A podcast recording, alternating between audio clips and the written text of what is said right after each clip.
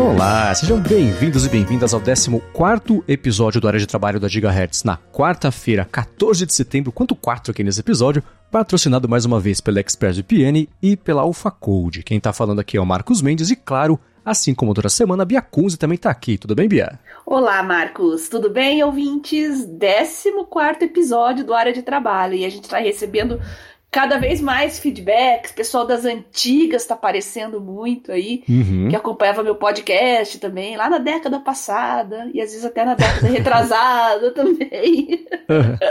podcast não começou agora, não, né? Quem tá ouvindo a gente aqui sabe muito bem, né? Uhum. É, né? Eu acho legal, tem as ondas, já cada três ou quatro anos, uma, uma leva nova de pessoas descobre. Geralmente, quando entra um podcast grande, alguém grande começa a fazer podcast Aí descobre esse mundo que é sempre bacana, né? Porque ele tá sempre se renovando.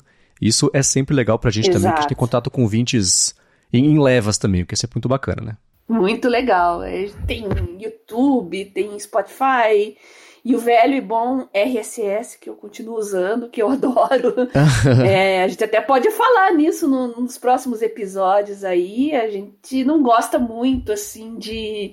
É, sabe, é, algoritmo é uma coisa complicada. Pode ser o céu e pode ser o inferno, né? Pode ser o céu no momento que você conhece muita coisa legal de assuntos que você adora e a plataforma, claro, acaba gostando disso porque tem mais audiência. Por outro lado, né, o próprio excesso de poder na mão das plataformas acaba decidindo no seu lugar o que, que eles acham interessante entregar para o seu público. E uhum. isso é bem complicado, porque quem disse que o que me interessa é o que interessa para a maioria das pessoas, não é? É, esse, esse é um assunto que inclusive está em voga nessa semana, porque rolou. É, a gente está gravando na terça-feira, então rolou hoje, agora há pouquinho, uma deposição de um ex-diretor lá do Twitter, né? Que Isso. liderou a parte de segurança por pouquinho tempo, ficou lá, não encaixou muito bem ele na empresa. É, ele foi embora e recebeu um dinheiro lá para não falar muito sobre o assunto, mas mesmo assim falou, até talvez meio instigado pelo Elon Musk ali, tem, tem, tá um embrólio toda essa história do Twitter mas falando sobre isso como a segurança do Twitter sendo, de acordo com ele, bastante falha, e isso abrir espaço para que agentes mal intencionados de governos de outros países, por exemplo, possam interferir no negócio, isso esbarra na gente e, e, que tipo de conteúdo a gente recebe, quem que fez esse conteúdo chegar na gente, como isso foi programado, né? Então, é, esse é um assunto que esbarra no TikTok também, né? Porque, enfim, por ser uma empresa chinesa Sim. que está suscetível lá, está ao alcance do governo chinês, os dados de usuários ficando por lá também, eles têm um, um poder muito grande de, de propósito ou não, influenciar o que a gente vê e, por consequência, o que a galera pensa, né? Exato. E está saindo agora também uma discussão aí sobre. Nós estamos em período eleitoral, né? Sobre o YouTube privilegiar, de, é, privilegiar determinados conteúdos, né? Tá bombando agora no Twitter esse assunto aqui. Uhum. Antes de eu chegar, abrir o podcast, eu tava dando uma olhadinha, eu não me aprofundei muito ainda, eu olhei por cima, porque foi agora, agora, agora há pouco mesmo.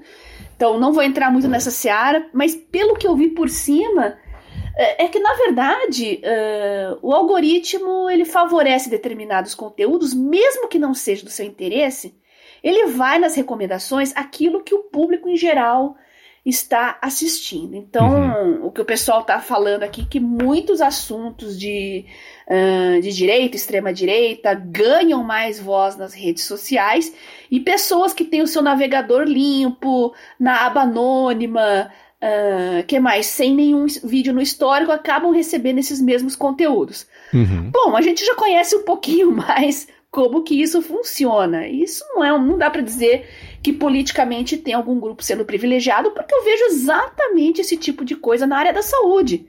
Uhum. Né? Tem muito assunto pseudocientífico, remédio milagroso, guru, tudo que tem um pezinho no esoterismo, assim, ganha muita audiência. E mesmo quando eu limpo o navegador, é, tento fazer uma navegação zerada, digamos assim, aparece nas recomendações, porque não é simplesmente baseado no que eu acesso, mas o que outras pessoas estão vendo uhum. naquele momento. E se as pessoas consomem conteúdo duvidoso, meu amigo, sinto muito. O algoritmo vai achar é interessante. O que o algoritmo quer saber é: tem gente vendo? É interessante? Vai ter possibilidade de novas pessoas gostarem daquilo? Uhum. Há chances de outras pessoas gostarem? Vai ter clique? Beleza, eu recomendo. Tá? Agora, a discussão é que nós estamos em período eleitoral, uh, tem uma, algumas regras com relação ao uso de redes sociais nas eleições, só que até que ponto a gente vai é, decidir como é que as normas podem funcionar se boa parte da dinâmica das redes está na mão desses algoritmos. Uhum. É muito complicado, né? Aí tem gente que defende controle manual, aí eu sou totalmente contra, né? e bota um, ditador para controlar toda a internet no Brasil que tá resolvido, né? A gente sabe que não é por aí. Uhum. É, existe uma máxima em inglês que fala que é, enragement, então, sei lá, enraivecimento gera engajamento, né? Então, quanto mais é... revoltante for um conteúdo, mais engajamento ele gera, porque ou as pessoas vão querer discutir sobre aquilo e falar o quanto aquilo é revoltante, e isso é engajamento, ou então as pessoas que sabem que um conteúdo desse vai despertar eh, emoções no, no, no grupo inimigo, então manda pro grupo inimigo. Então esse tipo de, de coisa é usado sempre como uma arma mesmo. E você tem do outro lado sempre é, pessoas e, e, empresas tentando encontrar um jeito de contornar uma limitação, um jeito que seja ou algum furo numa legislação, ou alguma coisa, um furo em regras, uhum. encontrar o jeito de burlar a regra para ainda assim poder legalmente ou dentro da regra do site espalhar um conteúdo. Então isso é muito complicado porque é um jogo de gato e rato que não tem fim, né? Você tem é, nada vence a motivação de alguém disposto a burlar uma regra ou uma barreira, né? Então é muito complicado. É. Então eu vou ver com mais calma esse estudo. E como eu falei, eu vi bem por cima, não vou me aprofundar nisso, mas pelo que eu percebi até agora, basicamente é extremismo gera engajamento e engajamento gera recomendação para outras pessoas. Sim, né? É assim que funciona, né? É, o próprio é um comentário rápido, eu vejo muito no Twitter, a galera agora aprendeu um pouco a lidar com isso, mas alguém tweetou algum absurdo. Aí, o que a galera fazia? Ia lá, retuitava isso e comentava em e cima. E dava engajamento. Exato, que mas pro raiva, Twitter... Ex que exato. ódio! Pro Twitter, fala, bom, isso aqui tá bombando, deixa eu recomendar para mais pessoas, né? E aí Exato. isso potencializa o que. Então, o que o pessoal começou a fazer? Geralmente é tirar um print do tweet para comentar em cima, porque aí pelo isso. menos não direciona a, a, o termômetro de engajamento para a conta que gerou esse conteúdo que está dando essa polêmica, que está tá gerando o enraivecimento, mas ainda assim se discute sobre isso sem valorizar essa conta. Enfim, é uma, então é isso, né? O jogo de gato e rato, todo mundo jogando um xadrez virtual ali para ver como é. navegar por essas regras e, e, o jeito que os sites são montados. Né? É, mas uh, é complicado, ainda mais para as gerações mais antigas, entender essa dinâmica de como funciona. Às vezes eu tento explicar para pessoas mais velhas: ó, oh, você não pode, você não gosta disso, você não pode clicar. Ah, mas eu cliquei para porque eu... poxa, se você clicou, você demonstrou interesse. É assim uhum. que o software, o software é um um programa, é uma matemática. Você clicou, ele entendeu que você gostou, que te interessa, né? Sim. Então, e extremismo, a gente sabe também que é uma bola de neve. As pessoas vão ficando cada vez mais presas numa bolha e mais fechada, e mais fechada, e mais fechada. Uhum. Isso vale para todos os lados, né? Todos os espectros políticos. E como eu disse, sai da política também. Eu falei de saúde, Futebol, nossa, que coisa mais movida a ódio do que futebol. futebol, religião, política, todos esses assuntos mais delicados e que geram muitas reações calorosas uhum. acabam entrando aí nessa discussão, né? É, né? As três calcadas em amizades imaginárias, né?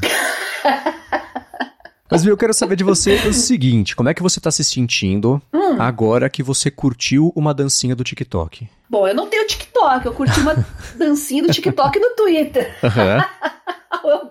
Alguém postou lá, mas eu achei tão legal. Aí depois que caiu a ficha, falei: caramba, eu curti uma dancinha do TikTok. Mas eu amo sapateado, não, tem como. Esse dia chegou. Esse dia chegou. Ah, essa sapateada é a coisa mais linda, mais maravilhosa do mundo. Aí eu vi aquilo e me pegou de surpresa, né? tava desprevenida ali. Uhum. Você tá rolando a timeline, você fala, ai meu Deus, mais uma dancinha. E aí, pimba, era um, um grupo de sapateada. Oh, meu Deus. Perdão, gente. Mas esse ficou divertido. Se você comentou, falando isso que você comentou, meu Deus, curti a dancinha do TikTok, era um vídeo do pessoal. Devem ser, pela, pela cara, né? Não sei, devem ser irlandeses dançando com um sapateado Another One Bites the Dust, né, do Queen. E aí eu lembrei do comentário do Chandler que ele faz em Friends uma vez, que ele fala que ele tem medo do Michael Flatley porque parece que as pernas estão descoladas do resto do corpo. E é bem isso o? É. A Irlanda é o país do sapateado, né? Pois e é. eu não só curti, como eu passei pra frente. Agora todos vocês estão sabendo. É. Muito bem. Vamos começar aqui com, com os feedbacks e follow-ups em relação à semana passada. O Cleverson Marques, ele ajudou a gente a entender um pouco melhor ainda toda a parte sobre as canetas das coisas digitais da Samsung e tudo mais, que ele falou que a gente tem conversado sobre isso e estamos aprendendo também mais ou menos como é que funciona sobre cada modelo. E ele falou que o que rola é o seguinte: as canetas dos tablets, então S7 e S8, e dos Galaxy Notes têm funções que só funcionam se estiver carregadas, então gesto e coisas assim, enquanto a escrita mesmo não precisa disso. Então tem esses dois jeitos de usar as canetas, o que agora Então, é. fez um pouco mais de sentido para mim. Exato. Então, a gente tem muitos aparelhos em linha. Eu, a Samsung, eu costumava brincar, né? Tem, os aparelhos são como gremlins, né? Eles brotam a rodo. e às vezes tem, ainda que seja a mesma geração, que seja o mesmo sistema operacional, uh, o hardware às vezes tem uma outra coisinha que difere um do outro. Então, são detalhes, mas que fazem diferença. E com Uhum. os notes, com as canetas, aí não é diferente. Muito bem. E agora, e seguindo aqui, é, a gente recebeu mais uma vez mesas bem legais das- da, da- da última semana, do último episódio pra cá. O Nilson Santos mandou, ele falou que é desenvolvedor de sistemas no Ser Pro, e ele mandou o- o- a mesa dele, tinha tá, o monitor, né, tá o teclado ali do lado, né, o teclado Bluetooth bem legal, Muito ser legal. mecânico, assim. Tem o Max Master também igual ao que eu tenho, tem o carregador igualzinho que eu tenho também, que é vertical do iPhone. E o que tinha me chamado a E atenção... os cubos mágicos. Exatamente. O que tinha me chamado a atenção na semana passada, porque, né, vamos abrir um pouquinho, puxar a cortina aqui um pouquinho, né? A Bia vai coletando esses feedbacks da galera, vai mandando pra gente criar um- uma conversa Uhum. nossa só disso no Telegram, né? E antes de montar a pauta, eu dou uma espiada em todos eles e vou trazendo aqui, distribuindo na pauta conforme os assuntos vão, vão, vão pintando e tudo mais. E eu tinha visto essa foto com os dois cubos mágicos e falei, bom, beleza. Quando eu for montar a pauta, a gente organiza isso. E aí e passou, né? Aí hoje que eu tô montando aqui a pauta, você tinha mandado no segundo print dele, e ele falando, né, que ela- tem a mesa, a mesa dele tá bacana, organizada, tem ali também um, um deskpad bonitinho e tal, os cubos na direita, e ele comenta que ele faz parte da Associação Brasiliense de Cubo Mágico. É uma associação legalmente constituída e oficialmente reconhecida pela World Cube Association, com um logotipo super legal, né, que é das colunas arquitetônicas lá de Brasília, que tem na, na maioria dos, do- dos prédios governamentais lá, que é uma, meio piramidal, meio triangular ali a, o cubo, então eu achei divertido. Você sabe resolver o cubo mágico, não? Nossa, faz uns 30 anos que eu não pego um cubo mágico, mas Uhum. eu já resolvi sim. E é claro que a gente vai passar o Instagram deles pra vocês aqui, né, Marcos? A gente deixa Sim, no sim, link sim, aqui sim, vou deixar na descrição. né, da descrição. Aham. Imperdível esse Instagram aí, viu?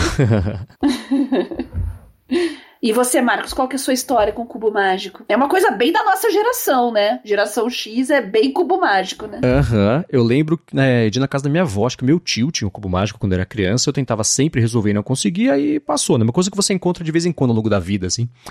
E aí, eu lembro que uma vez eu tava vendo algum vídeo do, acho que era no, no Jimmy Fallon, e tava lá o Justin Bieber sendo entrevistado, e ele mostrou que ele sabia eh, resolver o cubo mágico. Eu falei, bom, se o Justin Bieber consegue resolver o cubo mágico, eu também tenho que saber, não é possível, né? Aí eu aprendi, hoje em dia eu sei resolver, acho que por causa do Justin Bieber, resolver o cubo mágico.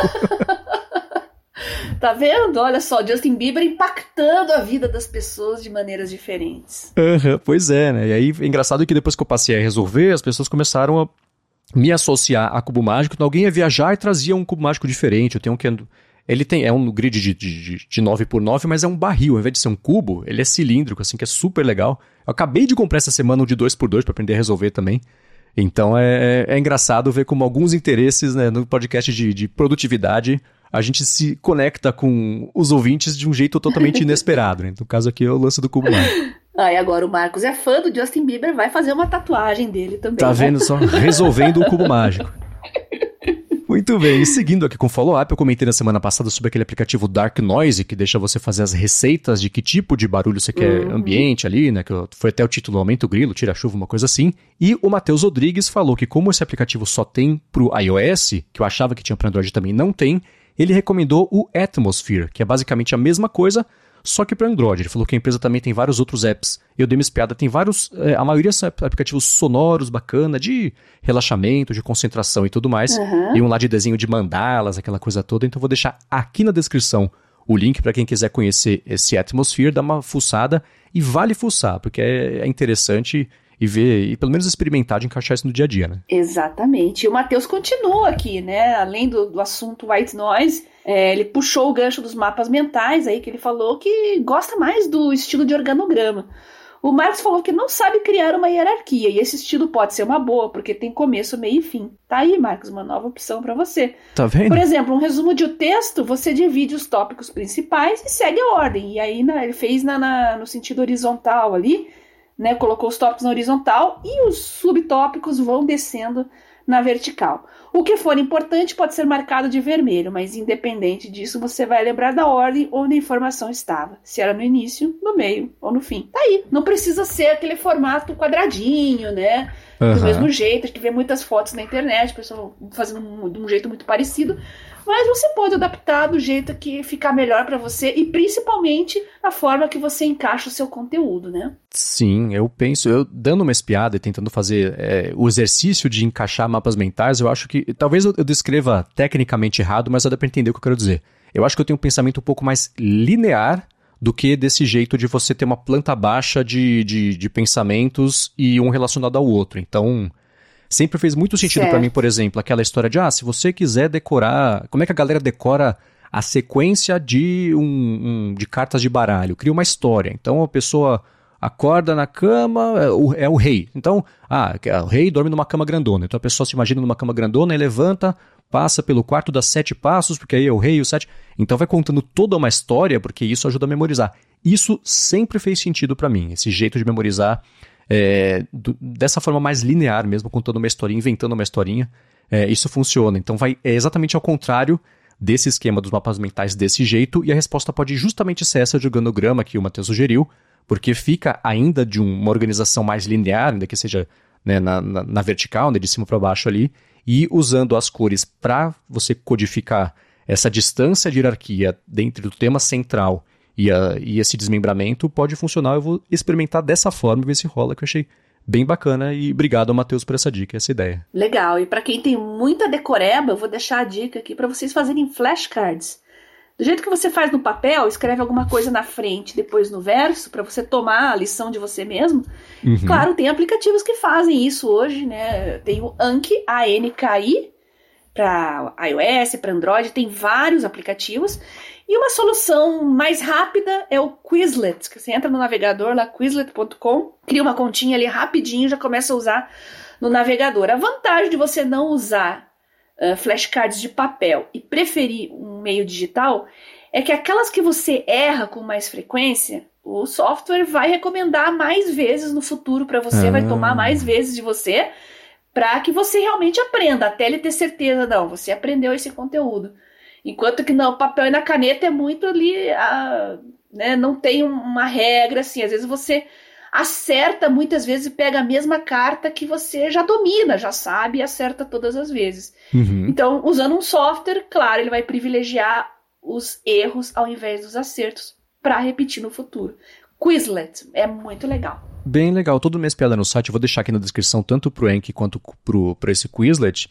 E uhum. o legal do Enki é que você tem a plataforma web, mas tem também para você baixar para iOS, para Android, tem para Windows, tem para Mac também. É, o Enki não é tão intuitivo, né? Para quem é. é. mais iniciante, assim, eu recomendo o Quizlet que já vem tudo prontinho, mas o Enki é muito poderoso. E para quem gosta de fuçar mais, né, os escovadores uhum. de bit vão gostar mais porque você consegue adaptar mais ao seu jeito. É, então, exatamente. Na home mesmo eles mostram, né, que você tem toda uma parte de métricas do seu próprio desempenho para você entender o seu progresso e ver como é que você pode Isso. adaptar e melhorar. Eu achei bem bacana. vou deixar os dois aqui na descrição. Uhum. Agora, eu quero seguir aqui com uma pergunta que veio do Eric Mazato, na verdade, Bia, pra gente falar um pouco sobre como a gente. Isso esbarra um pouquinho mapas mentais, a gente é, não vai falar exatamente sobre isso, mas em armazenamento e administração das nossas ideias e projetos e tudo mais. Sim. Mas antes de fazer isso, eu quero tirar um minuto do episódio para agradecer a AlphaCode que está mais uma vez patrocinando o área de trabalho e está com desconto especial para quem é ouvinte aqui do podcast e precisa ou fazer ou melhorar já um aplicativo existente.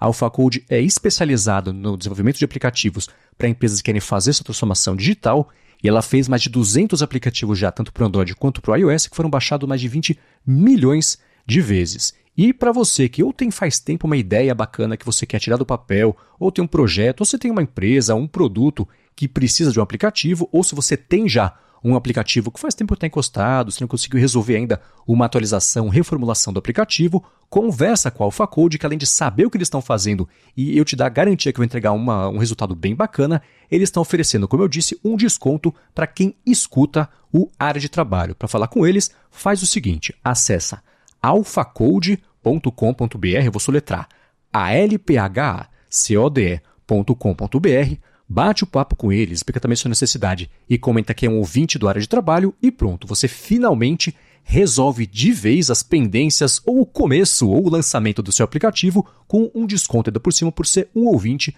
do área de trabalho. Então, uma última vez, alfacode.com.br. Muito obrigado ao Faculdade pelo patrocínio mais uma vez do área de trabalho e pelo apoio também, claro, a toda Gigahertz. E a gente falando da AlphaCode, que eu lembrei que eu vi no Twitter também, ainda naquele assunto das plataformas, de privilegiar determinados conteúdos, tinha uma pessoa que fez um testão lá e falou: não, porque as plataformas precisam dar voz aos trabalhadores tal, a gente precisa de uma plataforma assim, assim, assim. E alguém respondeu lá: faz uma aí. Ué? Não é impossível. Aliás, muitas das melhores ideias e soluções que a gente tem hoje em dia são de pessoas uhum. que não encontraram uma solução entre as disponíveis e falaram: muito bem, eu vou começar a fazer a minha. Uhum. Então, a gente tem essa possibilidade e a AlphaCode oferece isso para você que não entende nada de código, nada de programação, mas pode organizar suas ideias aí e desenvolver com eles aí a sua própria solução. Uhum. É, né? E vale lembrar que coisas até as, as físicas, né? O Post-it foi inventado meio assim por um funcionário lá da 3M no tempo livre dele. O Gmail também foi uma ideia de um, uma iniciativa de um funcionário que lá estava lá, tinha umas horas por dia para dedicar a projetos pessoais, criaram também o Gmail, então tá, tá aí. Excelente exemplo e de vida real. Não gostou? Faz um, conversa com a Facode, eles te ajudam, com desconto ainda é. por cima. Não deixe as ideias morrer. Qualquer coisa tem a Alpha Code aí, que eu, quem eu agradeço por patrocinar o nosso trabalho. É isso aí. E, e, ainda desse negócio de tempo livre, né, eu lembrei, eu já falei algumas vezes aqui sobre o Stefan Sagmeister, que é um designer austríaco, tem um estúdio de design super famoso, conceituado, ele fez trabalhos que todo mundo já viu, mesmo sem saber que, que é dele. Uhum. E ele, uhum. uma vez a cada seis ou sete anos, uma coisa assim, ele fecha o estúdio de design dele. Então eles não aceitam projetos externos, mas ele continua pagando todo mundo lá, a galera vai lá, entra das nove às seis, sei lá, trabalha normalmente, desenvolvendo só projetos pessoais. Então é um ano a cada cinco ou seis que é para autodesenvolvimento e todo mundo ali é, ou investir numa ideia que faz tempo que tem e não tinha tempo de fazer, agora vai ter, porque o trabalho vai permitir isso e tudo mais.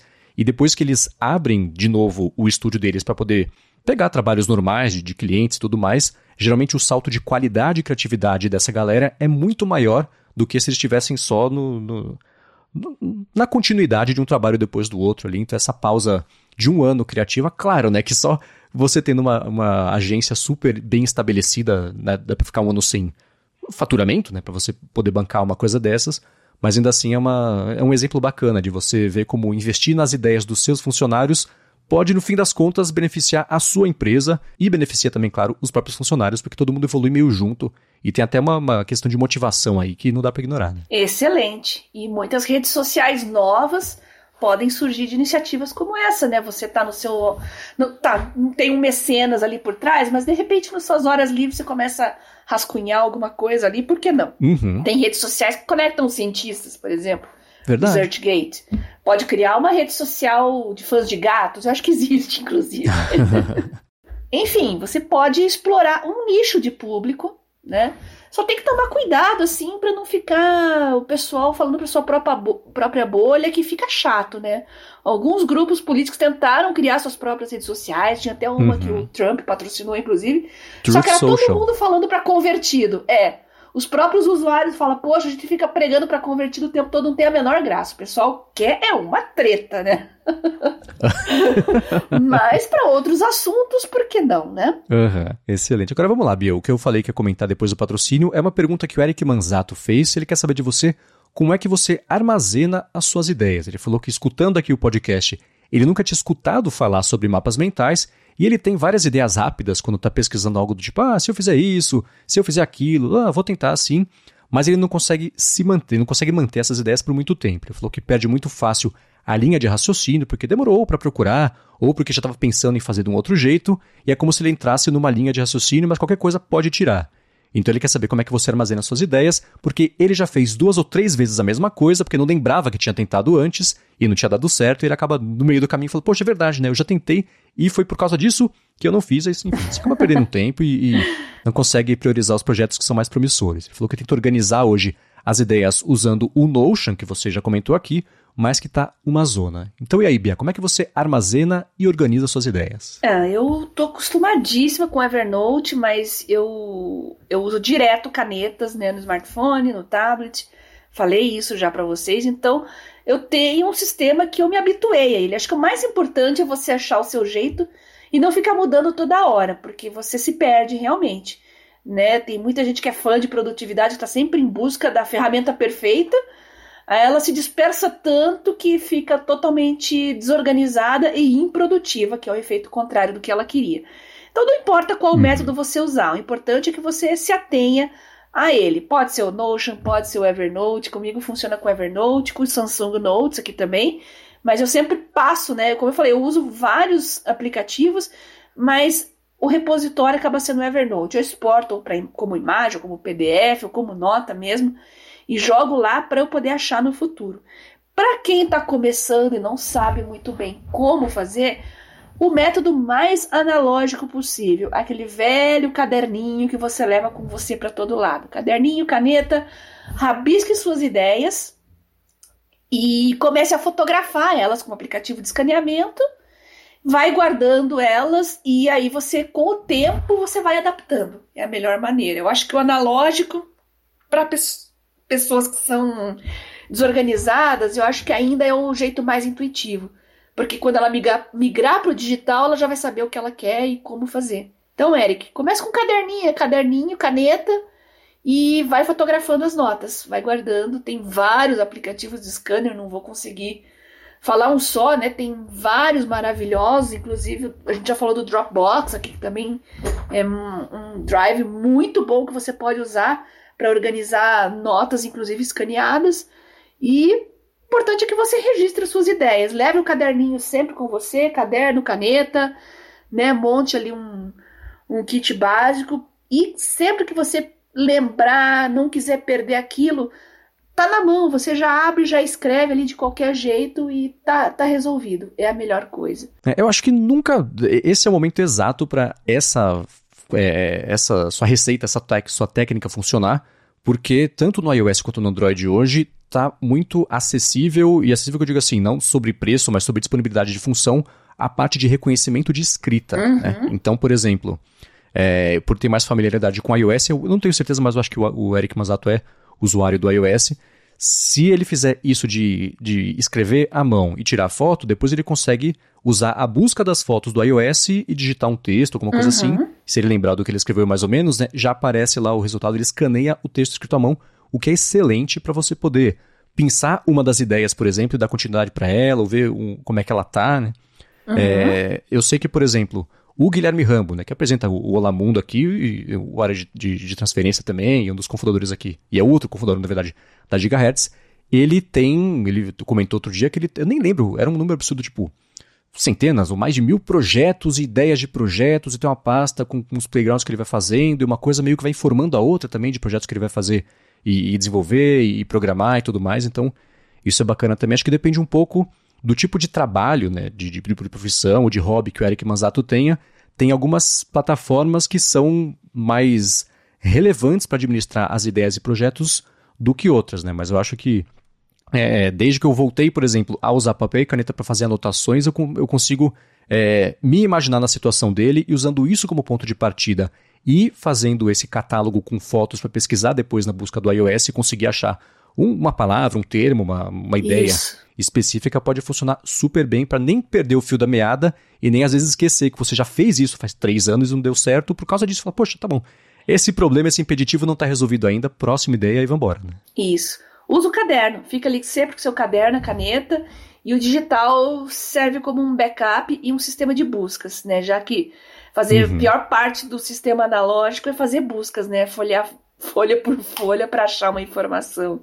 Então. Sim. Mas e... para registrar ali rapidinho, sem ficar pensando em abrir aplicativo, criar e menus, né? Às vezes você perde o fio da meada quando você está no meio do processo ali. Papel e caneta resolve uhum. isso super bem.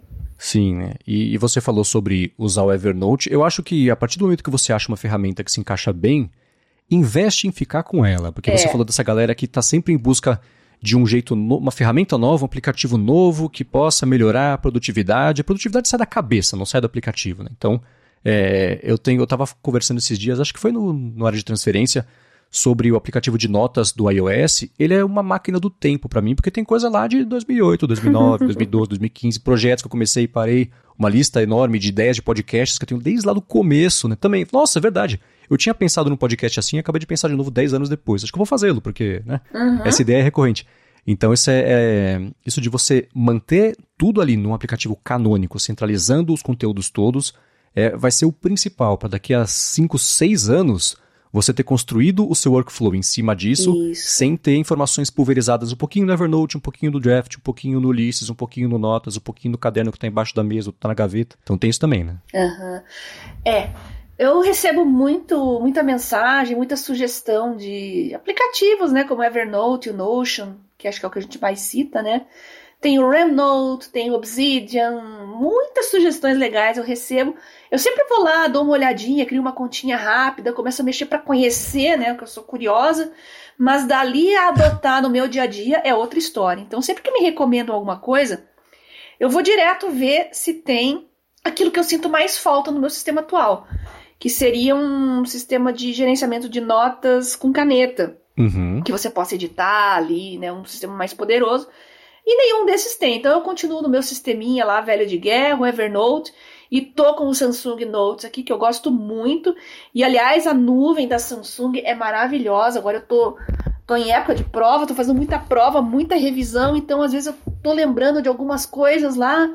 Tô numa hora complicada, eu puxo o meu celular ali, tá o Samsung Notes, eu reviso as minhas notas de um jeito prático, quer dizer, eu não preciso ficar procurando caderno, procurando tablet, cadê? Eu tô de pé uhum. ali, Tô esperando o Uber, tô tomando um café. O que, que era aquilo lá mesmo? Pum, abre rapidinho e consulta, né? É muito rápido, tá sempre uhum. sincronizado o meu tablet com o meu smartphone dentro das anotações.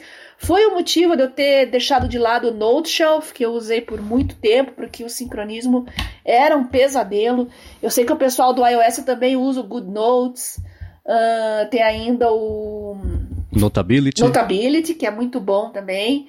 Mas é, as queixas são sempre muito parecidas, né? O sincronismo, o backup, é meio lentinho, é meio devagar. E olha, até agora o Samsung Notes é a melhor nuvem para manter tudo sincronizado. E olha que eu tenho áudios, gente, de uma hora, duas horas ali vinculado às notas. E vai, é rapidinho, é muito rápido. Sincroniza, eu uhum. já abro no smartphone e já tá lá. É fantástico. Então eu recomendo muito por esse motivo. E quando sugerirem aplicativos também para vocês, em vez de vocês mudarem, ah, vou abandonar o meu sistema que funciona tão bem comigo, pense o que, que você mudaria, o que, que você sente falta no seu sistema atual. Se realmente aparecer uma solução que supra essa necessidade, aí você pode cogitar mudar. Mas até agora não, nenhum aplicativo conseguiu fazer isso.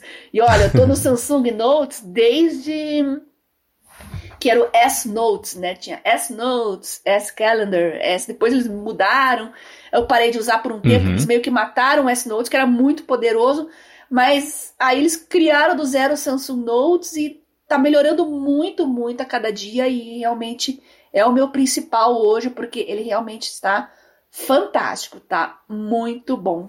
Quem quiser, eu pretendo fazer um tutorialzinho aí no futuro. Oh. Lembrando que se você tem um smartphone da Samsung que não tem caneta, você pode usar também, tá? Tem o tecladinho ali, coloca notas, adiciona imagens, áudio, do mesmo jeito. Agora eu quero fazer uma pergunta que eu sei que algumas pessoas que estão escutando aqui se fizeram enquanto você dava essa dica pro Eric Masato, que é, hum. se a recomendação é que ele faça anotação à mão e tire foto para guardar, por que não fazer direto num aplicativo, ou no computador, ou no tablet, coisa assim? Olha, se eu perguntasse isso para minha mãe, a última coisa que ela vai pensar é pegar o celular, liga a tela, abre, desbloqueia. Olha o tempo que vai. Às vezes é uma, uma anotação uhum. rápida ali. Você viu, tá vendo uma matéria na televisão, nossa, estão desenvolvendo um medicamento novo para tal coisa. Como é que é o nome do remédio mesmo? Aí você desbloqueia o celular, abre o aplicativo, menu, nova nota. Como é que era o nome do remédio mesmo? E já era. Já acabou a reportagem, perdeu. Então, no meu smartphone, eu não tenho esse problema, porque o Samsung Note ele tem um modo de escrita com tela apagada. Então, eu não preciso uhum. ligar, eu não preciso desbloquear, eu não preciso fazer nada. Eu só saco a canetinha dele e escrevo direto na tela apagada. Começa a aparecer ali. É muito bom nesse, nesse, nesse sentido, né? Então, eu meio uhum. que já já me desvinculei do papel e da caneta para essas anotações rápidas. Mas se não é esse o caso de você, gente, é papel e caneta. Não tem nada mais rápido do que papel e caneta para você fazer uhum. anotações rápidas. Então, eu acho, acho que respondi sua pergunta, né? O digital tem ah, mais sim, passos sim, sim. ali e às vezes você perde o fio da meada no meio do processo. É, faz sentido. Na verdade, eu tenho o, a mim, o meu método aqui, que eu tô desenvolvendo ainda, mas é uma pergunta que eu sei que a galera certamente ia fazer, eu já tinha se feito. E, por coincidência, nesse fim de semana aqui em casa, eu e a Larissa, a gente assistiu ao filme que conta a história do Jonathan Larson, que é aquele Tic Tic Boom, que concorreu até acho que o Oscar nesse ano, ano passado, sei lá. Uhum. E em vários momentos mostra ele tendo uma ideia, tira um caderninho ali, anota rapidinho uma coisa ou outra, e são ideias que podem ou não virar, que seja uma letra de uma das músicas ou uma ideia de um conceito de um musical e tudo mais. Então, especialmente se você lida com criatividade, esse negócio de ter um fiel aliado ali para anotações rápidas a qualquer momento, pode, inclusive isso liga até com o negócio de Moleskine, que a gente comentou aqui, porque Moleskine talvez seja tão associado a isso da galera mais que mexe mais com criatividade e tudo mais. Então, esse jeito rápido de fazer uma anotação antes que o raciocínio fuja, é, é, é, bastante eficiente para pelo menos esse perfil de, de, de, pessoas, de usuários. Né? É, agora está em época de eleição também, eu uso muito notas para colinha eleitoral, né? É um papelzinho que você escreve ali, joga fora e acabou. Mas algumas eleições atrás, não sei se foi 2018, não, não foi, 2020 não foi porque foi a pandemia, foi antes. É, eu tava nessa e eu catei todas as colas, eu achei que eu eu não, imaginava que eu tivesse nota tão antiga, mas eu tinha cola eleitoral ali desde 2004. Aí, claro, depois daquele momento Nossa. de vergonha alheia, eu falei, meu Deus, eu votei nessas figuras, meu Deus. É até bom, sabe, pra deixar de ser trouxa. Agora eu olho aquilo, olha, olha como eu sou trouxa. mas é interessante, às vezes Vai você... na sua lista de to don'ts que a gente comentou na semana passada. Exato, com certeza. Aí você tem notas que você não dá importância, né? Você pensa, ah, não quero guardar isso aqui, uhum. pra que, que eu vou usar, guardar isso aqui? Mas no meio digital vai ficando. Você não fica deletando as notas depois que você já usou, fica lá, né? E o Evernote é perpétuo e é não tem limite de, de armazenamento. O limite mensal, né, que você uhum. paga os planos é de tráfego. Então, fica lá, Sim. vai indo, vai indo. Aí, quando eu tava sem nada para fazer, eu resolvi procurar as minhas colas antigas. É, aí, depois do susto, eu decidi colocar tudo numa mesma nota do Evernote, né? E uhum. tá lá o histórico, tudo direitinho, né? Pra eu lembrar de o meu not to do, assim, não passar mais vergonha. Muito bem, vamos pro próximo assunto aqui do episódio de hoje, que também foi uma sugestão de um ouvinte. O Alisson Rodrigo mandou um e-mail super legal, super gentil pra gente, falando sobre como ele descobriu o podcast, como tem ajudado o podcast é, em vários aspectos da vida dele a deixar a vida dele mais produtiva. Ele mandou uma foto também do setup da mesa dele, que tá super bonito, Nossa, né? Que você comentou de, de por causa das cores e tudo mais, né? Foi. Dois notebooks, um monitor lindo, wide ali, né? Muito legal mesmo. E uhum. teve um show de luzes ali que ficou muito bem. A composição nota 10, né? Na fotografia. Aham. Uhum. Ele tem um. Ele adotou todo um esquema de, de, tentar o máximo possível ser tudo meio wireless, tirando né, o cabo HDMI, que ele tem, alterna um pouquinho do computador pessoal e do trabalho para poder usar o monitor e tudo mais. Uhum. E ele falou que ele tem se interessado bastante por produtividade financeira e queria saber sobre a gente, como é que a gente lida com isso e colocou algumas questões aqui que a gente pode até poderia abordar, que a gente vai sim abordar de aplicativos e métodos, ou talvez leituras e, e tudo mais. Então, é, eu, eu, comento rapidinho sobre como é que eu cheguei no meu, não sei, o setup hoje em dia, uhum. de como é uhum. que eu lido com isso, mas você, Bia, que passou a usar antes de mim, por exemplo, é, desde do, de, do, dos personal pads lá atrás e tudo mais, acho que essa parte de aplicativos e ferramentas para lidar com dinheiro, qualquer ferramenta que apareceu, qualquer dispositivo que apareceu já tinha aplicativo para isso, então você desde o começo migrou uhum. para acompanhar isso do jeito digital ou, ou, ou, não? Como é que você lidou com isso e lida até hoje? Então, lá nos primórdios eu usava planilhas do Excel, aí eu migrei com Palm ainda tinha o Pocket Money, que era muito legal, muito poderoso. Apareceram algumas soluções, mas era aquele velho problema, né? Não tinha como exportar o banco de dados, ou então tinha o formato próprio que te escravizava naquele aplicativo, e planilhas e orçamentos são coisas que você quer guardar, né? Ter um sistema que você possa abrir dali um tempo, né? Ao contrário da cola eleitoral. Mas aí, com o tempo, eu acabei ficando no Excel e a preguiça fala mais alto. As planilhas estão tão bonitinhas, estão ali, tem as, tem as macros que eu perdi tanto tempo fazendo e funciona tão bem, gente. Então, olha, eu tô desde 2002, 2000, não, 2002 eu usava Pocket Money. Ah, desde 2007, 2008, por aí. É, foi quando eu fui para uhum. iOS, Android, saída do, do sistema dos sistemas antigos lá, do Windows Mobile, Pocket, eu fui de vez para Excel e não saí mais. Eu acho que o Excel realmente. Agora tá, ele funciona tão bem em todos os dispositivos, né? Eu tô também com, uhum. a solução da, da Microsoft, o Office, tudo na nuvem, tudo sincronizadinho. Olha, é a mesma ideia do Evernote. Em time que tá ganhando, a gente não mexe. Uhum. exatamente. É, eu tenho. O meu histórico é meio parecido também. Existem muitos aplicativos para você lidar com, com isso, até com integrações, às vezes com plataformas de bancos e tudo Sim. mais. Ex tem também esse empecilho que você comentou, né? Muitos deles tentam te segurar ali com limitações, você não conseguir de um jeito fácil, ou às vezes é impossível de você exportar os dados para poder lidar com isso de um outro jeito, migrar para outra plataforma. Acho que isso é um empecilho bem grande, né? Especialmente se a gente for seguir essa o que a gente prega aqui, que é você fazer o aplicativo funcionar como você quer e não você se ajustar para como é que o aplicativo funciona. Né? Então, o objetivo é sempre você achar um que se encaixe bacana com você. Uhum. E aí, é claro que, né, é, levando as últimas consequências, o que, que você. Não achei nenhum. Vai, vai lá na AlphaCode e conversa com eles para fazer o seu aplicativo, né? Uhum. É, mas um, um, outro jeito de fazer isso, que eu, que eu também fiz, é você ter a sua planilha. Isso. No caso da Bia, o meu também é isso nenhum aplicativo funcionou exatamente como é que eu queria. O que, que eu fiz? Eu passei a usar o Excel e depois migrei, migrei para o Numbers para isso ser o meu aplicativo de administração financeira.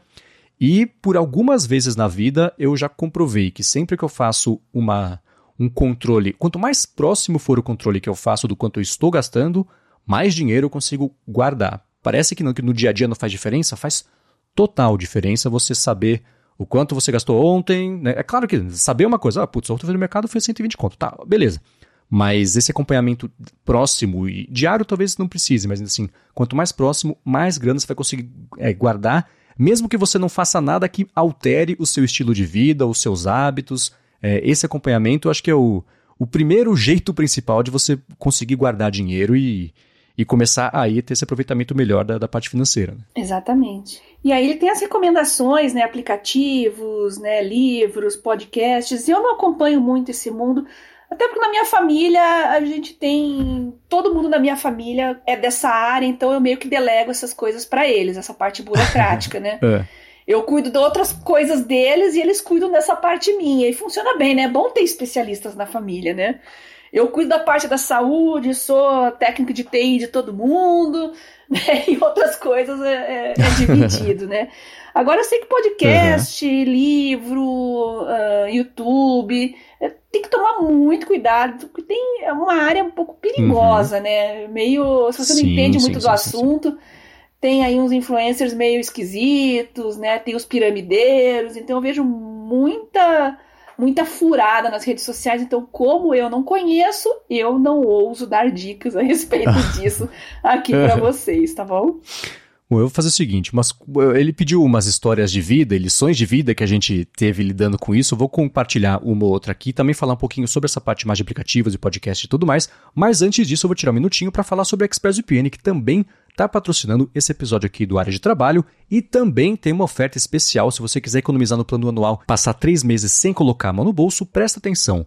A ExpressVPN é uma VPN que oferece duas grandes vantagens que são você navegar de um jeito bem mais seguro na internet por ser uma conexão criptografada de saída e também você poder explorar como é que é a internet em alguns outros países, o que é bem importante, por exemplo, se você quiser ver como é que é uma Netflix ou um YouTube, por exemplo, em outros países, ou ao contrário, está lá fora, quer acessar coisa que está disponível aqui no Brasil, você usa a ExpressVPN para isso e consegue fazer. Essa parte de segurança é bem importante, especialmente para você. Se você alguma vez na vida se conectou a um Wi-Fi de um shopping, pronto, seus dados pelo menos uma vez na vida ficaram sob risco de alguém se enfiar no meio da conexão, pegar esses dados, extrair e depois e que seja vender ou, hackers estão aí para isso, né? Então é, é, você se conectar a Wi-Fi públicos de hospitais, aeroportos, hotel, shopping, escola, às vezes deixa os seus dados em risco, nem por malícia de quem fez, não é que ah, o shopping tem um, um, um, esquema com hacker, não é isso, mas a conexão fica aberta e isso é um problema, e com o ExpressVPN você resolve esse problema porque a sua conexão passa a ser criptografada,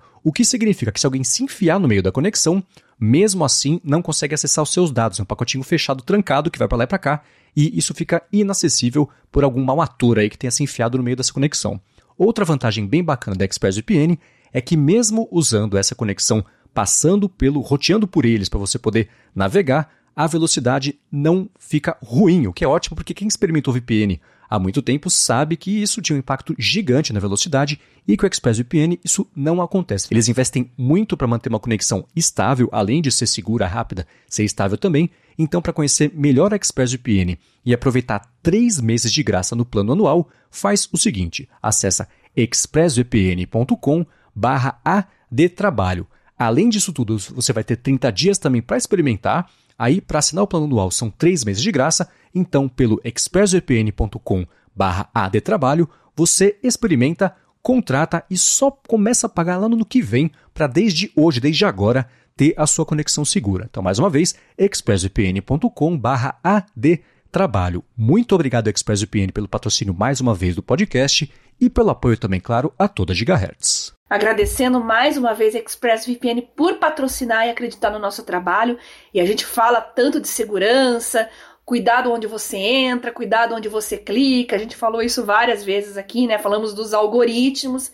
Aí, se isso é uma coisa que te incomoda, talvez seja a hora de você colocar um VPN na sua vida. Muito obrigada ao ExpressVPN por patrocinar o área de trabalho. Muito bem, então vamos lá. O Olisson pediu umas recomendações e dicas tanto da parte de consumo de conteúdo quanto de experiências também que a gente uhum. tenha passado. Eu vou começar, na verdade, falando sobre consumo de conteúdo e vou repetir um pouquinho do que a Bia falou. Cuidado, especialmente com dinheiro, quando você vai atrás de informações em canais ou em criadores de conteúdo que, no fim das contas, não tem ali as melhores, as melhores intenções em mente. Né? Então a gente tem que ter muito cuidado com isso, porque tem golpista para todo lado, os piramideiros, como a, Dia, a, a Bia comentou.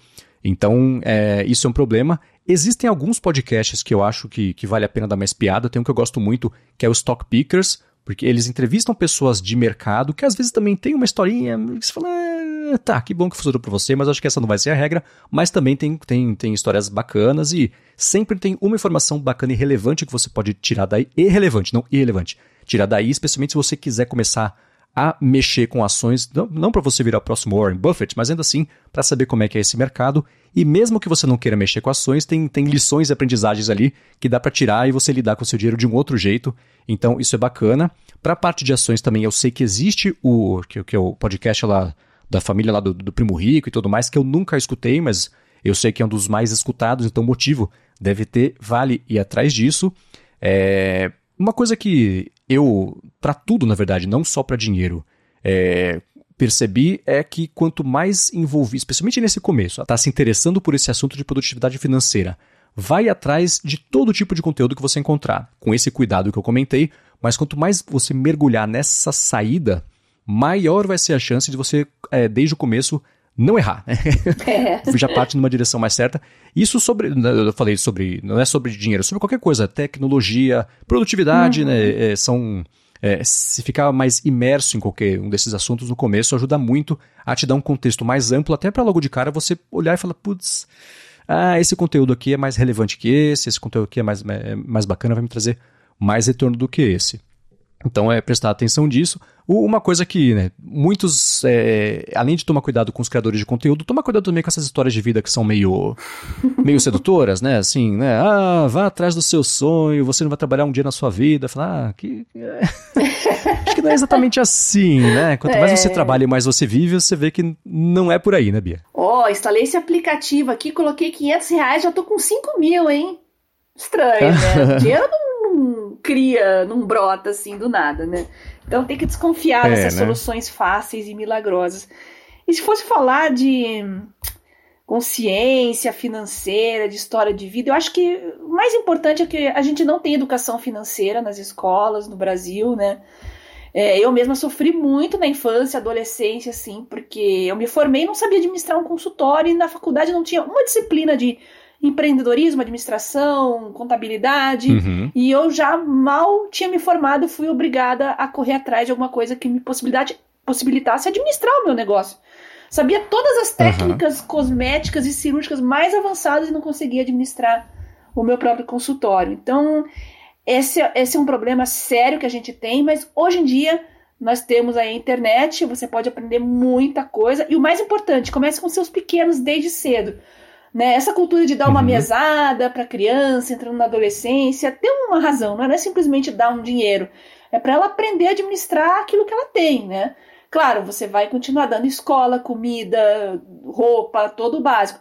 Mas para o passeio no fim de semana, o cinema, comprar aquele videogame, juntar um dinheirinho para comprar o videogame, né? O meu pai vem muito da cultura anglo-saxã, já que ele é alemão também, então ele sempre hum, priorizava a gente fazer pequenos trabalhos assim, para dar valor ao dinheiro que a gente recebia por aquilo.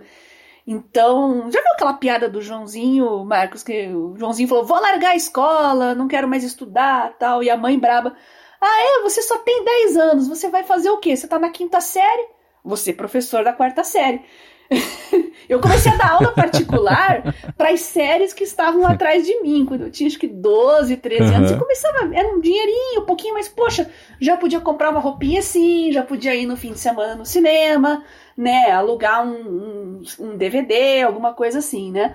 Então, esse, essa questão de você embutir a cultura né, do, do poupado, administrar o seu dinheiro desde cedo, com certeza vai garantir menos dores de cabeça no futuro do seu filho. Então começa bem cedo, tá? Educação financeira bem cedo. Uhum. Excelente dica. É, eu tenho assim, né? Na... Pra mim, eu lembro quando era criança, a gente tinha uma situação mais confortável, depois essa situação mudou, e aí daí pra frente foi é, é um pouco mais complicado para lidar com isso. Eu lembro quando comecei a trabalhar, no, no primeiro estágio que eu fiz numa, na agência, primeira, por exemplo, Primeiro salário que eu recebi, eu fiz o número de telefone que, é eu tenho até hoje, só mais de 20 anos. Que e legal. era uma coisinha, comprei o um telefone ali, fiquei ali, fiz o telefone e tal. Uhum. Então, é, é, isso me ajudou a, eu tinha essa planilha que eu falei, né? Que eu comecei a fazer mais ou menos nessa época, uma que foi evoluindo e a, a, a que eu uso até hoje para ir moldando do meu jeito, tem o negócio das macros também e tudo mais. Uhum. Eu lembro uhum. conversando com o meu irmão sobre isso, ele me mostrou a planilha dele que ah, eu falei, nossa, eu não sabia é, é, cada gasto já entra numa categoria e faz lá um gráfico de pizza para saber quando é que gastou de cada categoria e não sei o que lá, para gerar relatório. Eu falei, caramba, tá aí alguém que se dedicou a fazer planilha, né? Eu a cada três, quatro meses mexo um pouquinho, coloco uma coisa ou outra uhum. pra ir fazendo isso, mas eu lembro que eu tinha desde o comecinho, especialmente nesse começo, que era um salário de, de estagiário, e aí sim eu tentei ao máximo fazer tudo que eu pudesse, eu conseguisse com essa grana, né, porque é o que eu tinha, uhum. é, eu tinha um orçamento diário que eu não, não, não ultrapassava de jeito nenhum. Né? Então, era aquela coisa de, de assim, né, então eu recebo tanto por mês, já gastei com isso, com isso, com isso, e tinha faculdade nesse meio do caminho também, que tinha uma bolsa parcial e tudo mais. E aí eu lembro que eu tinha lá, podia gastar 18 reais hoje. É isso que tem e pronto, né? Se eu não gastar o 18, gastar 15, então os 18 mais 15 depois. E isso ia no fim do mês que era bom, né? Que eu, eu tinha um, um orçamento um pouco mais elástico para poder gastar o resto ali, caso eu quisesse, né? Mas isso ajudou muito a ir moldando essa planilha que eu tenho e que, e, e que eu uso até hoje. A vida vai ficando mais complicada, então ela começou a ter a planilha da conta da pessoa física, pessoa jurídica, aí uhum. quando emitia a nota, né, então a parte jurídica, agora que tem a gigahertz também, é mais um pedaço da planilha, e eu com a Larissa aqui em casa também, a gente tem a, uma das contas, a gente estava fazendo uma conta conjunta que também tem a sua planilha, uma coisa influencia na outra, então isso vai crescendo. Né? O, o Alisson perguntou sobre recomendações de orçamento individual ou familiar, e a parte individual, é, eu espero estar tá ajudando um pouquinho com essas uhum. dicas que eu devo falar de aplicativos também. A familiar eu estou começando, mas nenhuma dica supera esse acompanhamento próximo. Você, por exemplo, ter é, uma, duas, três vezes por mês, ou uma vez por semana, o dia de lidar com isso. Vê, né, uhum. vai lá, acessa o aplicativo do banco, vê transferência por transferência, vai para a planilha. É, se você quisesse te ajudar também, como é o caso do meu irmão, fazer gráficos e tudo mais, é, tem aplicativos que fazem isso? Tem. Vou falar alguns aqui, por exemplo, o Money Pro, que a galera, que eu acho que é o mais usado, pelo uhum. menos era há algum tempo mais usado, e o MoneyWiz, que eles têm já resolvido essa parte de você de categorizar e você ter os relatórios que te ajudam a entender de onde está vindo o dinheiro para onde está indo o dinheiro, né, que é o principal, eu acho disso. É, tem aplicativos como o brasileiro também, que é o Goal Setter, e eles seguem mais essa dinâmica que eu sei que agora, por exemplo, o Nubank está fazendo, o, o, como é que chamava? A Monetos, que trocou de nome, fazia Isso, também, uhum. que era de você ter pacotinhos, projetinhos. Então você tem lá o seu fundo de viagem, que é diferente do fundo de comprar uma TV nova, que é diferente do lá, e vai colocando esse dinheiro é, em caixinhas separadas para chegar aos seus objetivos. Isso eu não sei se é um bom jeito de administrar a sua grana, mas sim os planos e conquistas, né? Acho que aí funciona, são coisas uhum. complementares, ao invés de ser uma coisa que substitui a outra. Né? É, a gente deu muitas dicas aqui. Cada um tem um estilo, alguns são mais dependentes também de, da parte contábil, né? Como eu, o Marcos. E a gente sabe que aqui no Brasil é complicado, você precisa ter ajuda, você tem que estar com outras pessoas. Então, cada realidade de ouvinte nosso, alguns ganham com o seu salário, né? Tem um, um sistema mais fixo, digamos assim, para administrar, um pouco mais fechado. Então, cada um tem um jeito diferente, mas soluções é o que não falta. E a gente deu uma boa oferta aqui pro pessoal conhecer, né? Uhum. E ficar ligado, eu acho que uma coisa bacana também é você ficar ligado nessas pessoas que depois que você conhecer os principais, eu odeio o termo, mas eu vou usar, criadores de conteúdo sobre esse assunto, fica ligado no que, que essas pessoas consomem também, né? Porque ajuda a, a expandir, acho que de um jeito um pouco mais direcionado. É, tem, por exemplo, o Cauê Fabiano, né, que, que, enfim, acho que muita gente aqui deve conhecer, que era lá do Loop Infinito e depois passou a fazer com o G1 em um minuto e tudo mais. Ele tem feito conteúdos bacanas agora do Inteligência Financeira, que tem algumas dicas também a respeito sobre a parte de, de investimento e tudo mais. Então, é, eu, eu não parei para ver a fundo, mas eu confio no Cauê Fabiano e, e, vale a pena dar uma espiadinha também, que tenho certeza que vai ter conteúdos bacanas por lá. Mas o principal é a lição, essa é uma lição que eu aprendi também recentemente péssima. Dinheiro rápido só perde, não ganha. É. Não tem como ganhar dinheiro rápido. Você vai, você vai perder dinheiro rapidinho, né? Existe a, uma máxima que eu não lembro de quem quer é que fala, né? Se você vai para ir à falência, você começa muito devagar e depois vai tudo de uma vez, né? Então, é, tem é. que tomar esse cuidado. Mas eu acho que o principal é aplicativos e principalmente uma planilha que te ajude a, a entender essa parte para você é, é, lidar com seu orçamento individual, familiar. O principal é você ter esse controle e, se você quiser, por exemplo, colocar alertas para toda, não esquecer de toda quarta-feira às quatro da tarde, depois de escutar o área de, o área de trabalho, você é, lidar com a sua planilha, atualizar e tudo mais. Acho que você operacionalizar esse tipo de coisa já é um passo enorme para você saber exatamente o que está rolando e aí sim conseguir poupar dinheiro e, e, e lidar com essa grana. Né? Já dizia minha avó, dinheiro não aceita desaforo.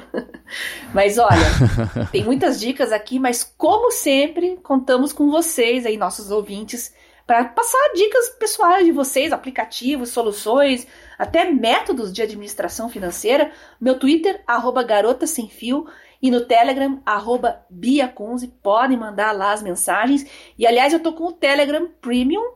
Me cobrem para daqui um hum. mês fazer um review. Né? Eu continuo com as duas contas, a minha ideia é voltar a ter uma conta só.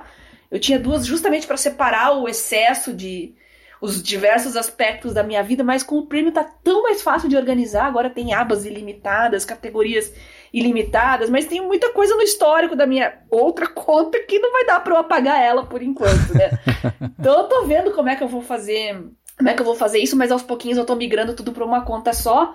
Tô gostando bastante. Nossa, é muito bom ter a transcrição. Tem o, o bot do transcriber, né? Só que você pega uhum. aquele áudio, você joga pro bot, né, encaminha, ele traduz para você, não fica no chat da pessoa, fica no chat do transcriber bot ah, com o transcriber nativo dentro do Telegram ali e tá, tal. O áudio já tá o, o textinho ali junto.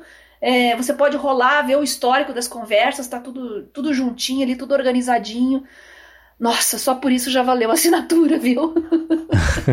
por isso que apareceu, então, do lado do seu nome uma estrelinha do, do, no Telegram? É, porque é o Premium, exatamente. Ah, é o assinante achei que fosse premium. de conta verificada. Então, ah, é, não, não, sei se tem isso, acho que não tem, não. Canais, no caso, canais verificados, né? Eu tenho o meu canal lá também que uhum. eu pretendo reativar.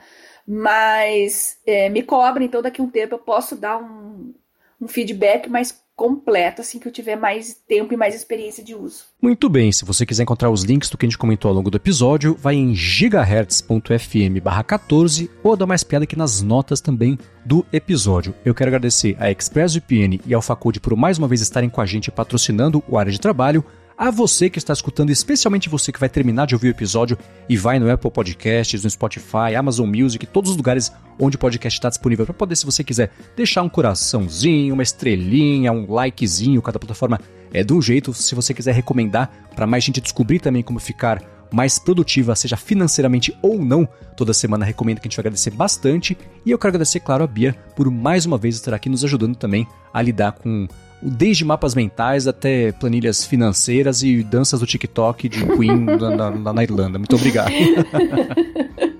Eu que agradeço você, Marcos, por participar desse projeto maravilhoso. Os nossos ouvintes, sem vocês, esse projeto não estaria de pé e estou à disposição de vocês para feedbacks, dicas, comentários ou só quiser dar um oizinho ali. Tô conversando até sobre tratamentos para artrite reumatoide ali com os ouvintes, tá, tá bem bacana. Fiquem à vontade para mandar mensagem, tá bom? Boa. Eu tô lá no Twitter como MVC Mendes. Tenho usado o BeReal também, já que eu, a gente falou sobre redes sociais ao longo do episódio. Eu tenho me divertido, postado umas Olha fotinho duas por dia ali. Uhum. Quando ele fala, o que tá fazendo agora? Geralmente eu tô gravando, né? E tomando um café, mas ainda assim é legal também. E aqui na Gigahertz apresento o área de transferência toda sexta-feira, apresento às segundas-feiras o A Fonte e apresento também todo dia, toda tarde, na verdade, para a Alura, o Bolha Dev, podcast sobre tecnologia, inovação e desenvolvimento, e o área de trabalho tá de volta na semana que vem. Até lá. Beijoca sem fio a todos e até a próxima.